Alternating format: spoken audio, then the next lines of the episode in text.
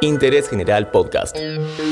Conoce algo nuevo en 5 minutos. Discaso. Hola, este podcast habla de un disco de 1975, cuando Patti Smith le mostraba al mundo su talento como poeta a través del rock incipiente. A ver, quédate, escucha esto.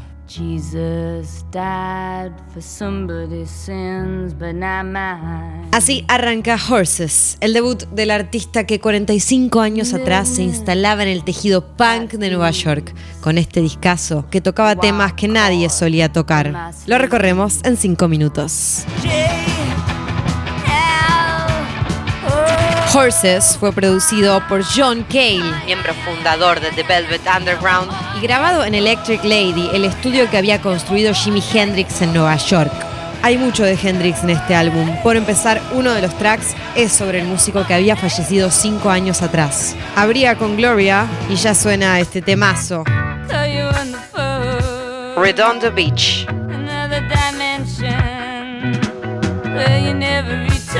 Citamos a Patty, que alguna vez dijo que disfrutaba de escribir canciones transgénero. Bueno, ella es una poeta, ¿qué importa si escribe desde la perspectiva de un hombre, una mujer o lo que sea? En este caso, como narradora, habla de una novia que se suicida. Más tarde contaría que en Gloria, el narrador es básicamente un hombre, mientras que en Redondo Beach habla directamente desde su persona acerca de una amante mujer.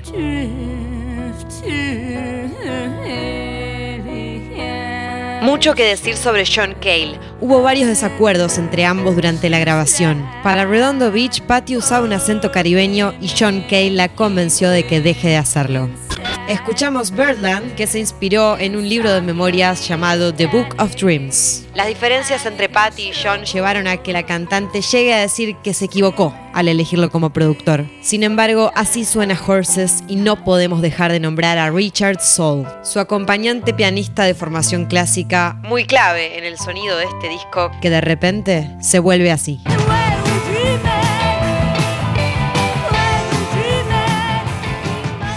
Ya te dije que Patti Smith es considerada la madrina del punk rock. Era una de las artistas frecuentes de CBGB's. Sí, ese mítico local donde tocaban bandas en Nueva York. O bien directamente la cuna del punk. Para mí, más allá de eso, una de las poetas más importantes de la música contemporánea. Mujer, años 70 y que tocaba temas que iban más allá del amor y de las drogas, entre ellos el suicidio, la muerte. En Horses no solo está presente Hendrix, hay referencias hacia Janis Joplin, Jim Morrison, Brian Jones. Sí, curiosamente, los del Club de los 27, la edad que tenía Patty cuando hizo este discazo.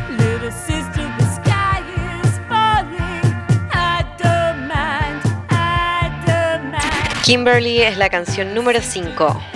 ¿Qué más hace que Horses sea tan importante? No nos olvidemos de esa icónica tapa, la imagen de ella con una estética bastante masculinizada, y la foto es de nada menos que Robert Mapplethorpe, fotógrafo y persona muy importante en la vida de Patti Smith. La relación de ambos está bien plasmada en el libro biográfico de Patti de 2010, Just Kids, o en su traducción en español, Éramos unos niños. Break It Up esta canción la compone Patti Smith junto a Tom Verlaine, frontman de la banda Television. No, nada de mi trabajo refleja mis preferencias sexuales. Refleja que siento la total libertad de hacer lo que quiera como artista, dijo alguna vez Patti cuando le preguntaron por qué hablaba desde la perspectiva de un hombre. Land Horses, Land of a Thousand Dances, La Mer. Así se titula completa esta canción que contiene el nombre del álbum, nueve minutos y medio a puro punk rock para contar la perturbadora historia de un chico llamado Johnny. En 2016 la revista Rolling Stone lo reconoció como número 44 entre los 500 mejores discos de toda la historia. Y nos vamos acercando al final porque ya suena Elegy, esta sí es la canción que hace referencia a Jimi Hendrix. Ella lo había llegado a conocer apenas él inauguró su estudio de Electric Lady, unas semanas antes de que él muriera. Ya te conté que Horses fue grabado en este estudio.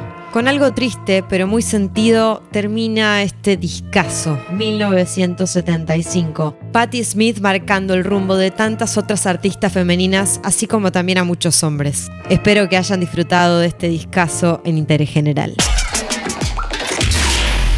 Descubrí algo nuevo todos los días en interésgeneral.com.ar. Spotify, Amazon Music, Apple Podcast y Google Podcast.